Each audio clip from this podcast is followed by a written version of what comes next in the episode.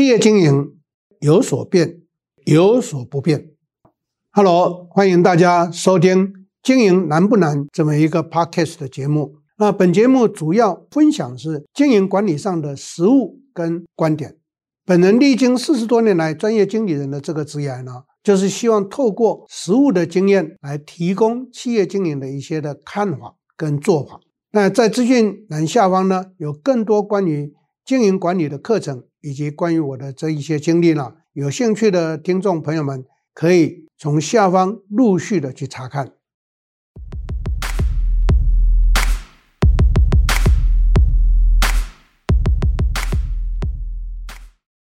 大家好，我是 Richard 子孟贤，欢迎大家再一次的收听我们经营难不难 Podcast 的时间。在这一次要跟各位来分享跟报告的是 AI 变成为很热门的一个名词。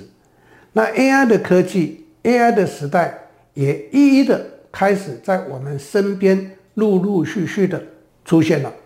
不管是这一个产品也好，这一个科技的发展的无限也好，或者是大家现在比较担心的，可能将来很多自然人的工作会被 AI。取代掉，跟各位报告，这是真的，这是事实。那我们今天不要来谈的不是谈 AI 时代的科技，而是 AI 时代之后呢，到底人与人之间的沟通模式会变成怎么样？哎，这个是非常有趣的。我们可以发现得到，现在的年轻时代，年纪在二十岁以下的这个年轻时代，他们的沟通跟四十岁以上的中老世代落差非常的大。现在的新时代，他们的沟通完全是在一个虚拟的，完全是在一个云端的，完全是在一个非自然人每天 face to face 的情境之下在互动沟通，甚至于可能都还可以在接受到不一定要有自然人存在的这一个啊 face to face 的自然人的一个相处过程之上的互动，就已经完成了互动了。所以呢，在座各位。在这个 AI 的时代，我们必须要注意到的沟通的模式在改变，不再是传统的 face to face，不再是传统的我一定要见到你，我一定要跟你恳谈才叫做沟通。No，现在的沟通透过云端的传输、网络的力量，透过音讯、影像，通通都可以沟通，再远也可以沟通。这就让我想到。在五十年前，有一个咖啡的广告，那个广告是一个以前很有名的一个影星，也是一个演员，叫孙越。孙越在那个广告里头讲了一句名言，就是说再忙也要跟你喝一杯咖啡。OK，那它是一个咖啡的广告。他说再忙也要跟你喝一杯咖啡，意思就是说喝一杯咖啡，聊一聊，沟通沟通，互动互动。可是在这个时代，在座各位。沟通互动还需要喝一杯咖啡吗？没有了，随时随地都可以沟通，随时随地都可以透过各种的科技跟工具来进行沟通。所以在这样的一个情境跟科技发达的时代，人与人之间的沟通就会变成是第一个即时，第二个短暂，第三个不一定要。特别找时间，第四个不一定要有所地点，换句话讲，所谓的随时随地、无时无刻变成是可实现的一个情境。所以在这样的一个过程上头，在座各位老板、各位主管，在这个 AI 的时代，我们碰上这一种科技的影响，那在社会上人与人的沟通。在企业界里面，主管跟部属之间的沟通，或者是平行单位的互动沟通，跟过去是完全不同的。也因为这样子，所以就产生了新的工作模式或者就业模式。这个在新的工作和就业模式里头，就是有所谓的 freelancer 的出现，那叫做自由工作者，或者是云端工作者。意思就是说，在座各位老板或者主管，你将来要拥有的团队。是每天一定都要来公司上班的吗？嗯，这个可能就会打上一个大问号。可是公司所有的事情都如期的在执行，在进行，但是你不一定看得到执行的人，可是他却会如期的把结果回报回来。那当我们有意见、有问题的时候，还可以随时的互动沟通。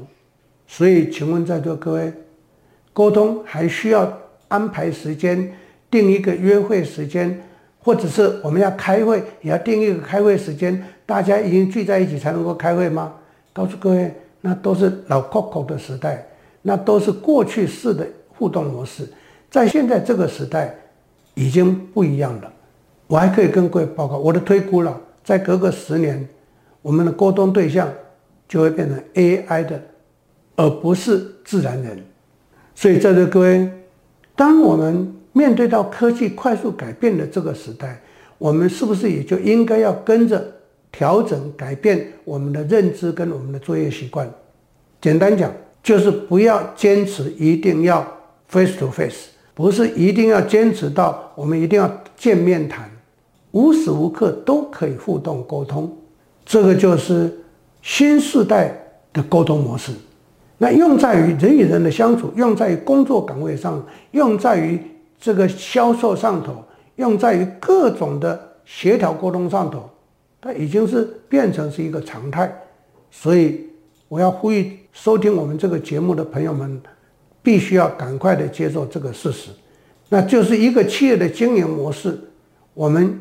最重要的是把经营的目标、跟经营的想法、跟经营的期望设定清楚，然后让真正有能力的人来参与。可是，并不代表他每一天每一分钟都要在同一个场地跟我们工作在一起。他完成任务就好，甚至于有些意见，及时的通通都可以发讯息出去。对不起，可以跟各位报告，我是一个这样子的人。曾经问过我问题的朋友们，你都知道，我除非我在上课或在辅导，我没办法及时的回应你，否则的话，我立刻就会回答你，而不是一定要怎么样碰到面才谈。所以我现在可以透过 email，可以透过 line，可以透过各种通讯的软体，可以通过 messenger，通通都在互动，在沟通。曾经问过我问题的朋友们都可以印证，好多人常常。看到我的回应之后，就立刻告诉我说：“老师，你是太厉害了，你竟然在一分钟后就回答我的问题。”跟各位报告，这就是心式的沟通，而不是什么“哎，我是官大、学问大、权力大，所以一定要来请示，然后看我有心情跟我有这一个空闲，我才来回答你任何的问题。”告诉各位，那个时代是不存在的，已经成为过去式了。这个时代是即时的回答。到了 AI 的时代。我可以告诉各位，是不可能再出现这种对话的。台湾现在有很多的人，有很多的机构，有很多的公司，虽然有了这些通讯软体，可是对于需求者所提出的问题，他竟然可以回答说：“对不起，小编现在很忙，或者小编正在飞奔过去。”我可以告诉个，提问问题的人没办法接受你这样的回答。AI 的回答是及时的，各位理解这个意思吗？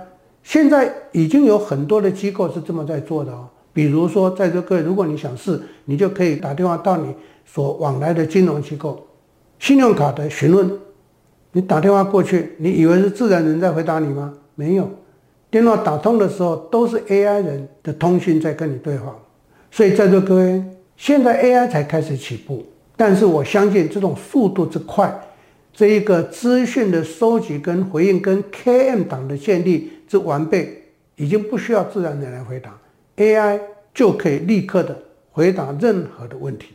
我不晓得在座各位有没有试过 GPT？当 GPT 开始的时候，我是第一个去试的。我可以告诉各位，他们即时回答的速度快到让我吓一跳。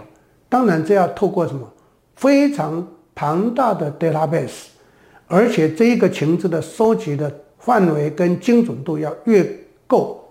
回答的到位度就越高。短短的半年到一年的时间，现在 GPT 回答的内容已经完全不一样了。因为我是一个好奇宝宝，我会在每一个新的东西出来都去测试，我的感受就非常非常的深。所以在座各位不要再自视过高。今天跟各位提醒，为什么我这么多年一直倡导经验学历无用论？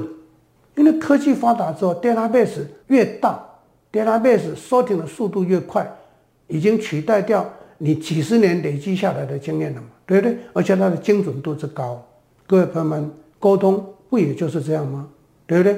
所以呢，收听我的这个节目，身为老板或者主管或者有心的企业界的干部朋友们，你们就必须要面对这个时代的来临。所以呢，在这个 AI 时代的沟通模式呢，那我们职人学堂呢就会有一个活动，在四月份会举办。所以呢，在座各位，你有兴趣的话，可以在这个表单里面呢去填一填，然后来参与。那我相信就会得到更多、更完整的有关 AI 时代的沟通模式到底应该是如何。欢迎大家来参与，欢迎大家来报名。我们今天就跟各位来谈到这里，谢谢大家，我们下一次再会。